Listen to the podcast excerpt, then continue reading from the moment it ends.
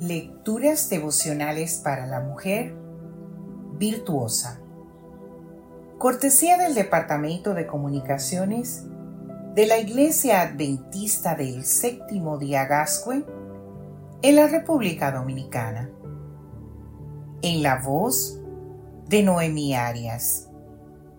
Hoy, sábado 20 de enero del año 2024. El éxito. Jim Rohn nos dice, el éxito no tiene que ver con la cantidad que tenemos, sino con la persona que somos. Retomando el tema de ayer, te hago una pregunta.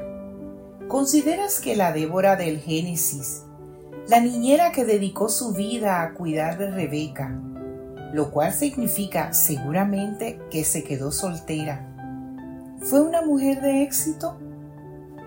Para mí, no cabe duda, pues, ¿qué éxito mayor podría recibir yo en la vida que ver en la Biblia dos versiculitos sobre mi persona?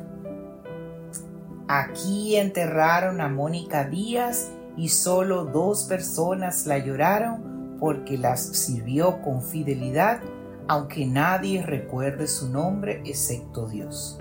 Primera de Ilusiones 1, 1 al 2. Ya me gustaría, porque soy cristiana y eso sería todo un éxito para mí. Pero para la gente, para el mundo, el éxito es otra cosa y por eso a veces nos frustramos creyendo que no tenemos éxito. Sin embargo, no podemos medir nuestro éxito como mujeres cristianas basándonos en el concepto de éxito que tiene una sociedad escéptica, individualista y materialista. Según los conceptos que imperan en nuestra sociedad, ¿de cuánto éxito es una madre que ha sacrificado su profesión para criar hijos en los valores del Evangelio?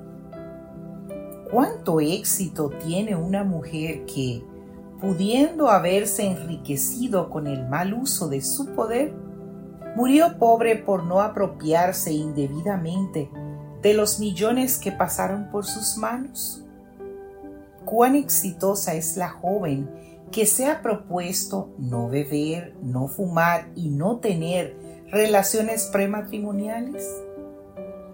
¿Y qué éxito alcanza a los ojos de la sociedad la mujer que renuncia a una gran posición por no trabajar en sábado? Ya te digo yo, cero, ninguno, nada. ¿Cómo se mide hoy el éxito? En términos de competitividad, estudiar la carrera más difícil, tener los ingresos más altos, vestir las mejores ropas, ser la más atractiva, vivir en la mejor casa, tener un talento que nadie tiene. Y eso choca frontalmente con el concepto bíblico del éxito que se basa, como vimos ayer, en la consagración a Dios y la fidelidad en el servicio al que Él nos llama. Débora no está en la Biblia porque fue la mejor niñera de la historia, sino porque hizo un trabajo humilde con una fidelidad totalmente comprometida con Dios. Y esta es la clave que sirve para todas nosotras. El compromiso debe ser con Dios y con ninguna otra cosa o persona. De ese compromiso es que deriva la vida virtuosa de la que depende el éxito cristiano. Ser cristiana significa moverse a un nivel diferente al que se mueve la sociedad que nos rodea.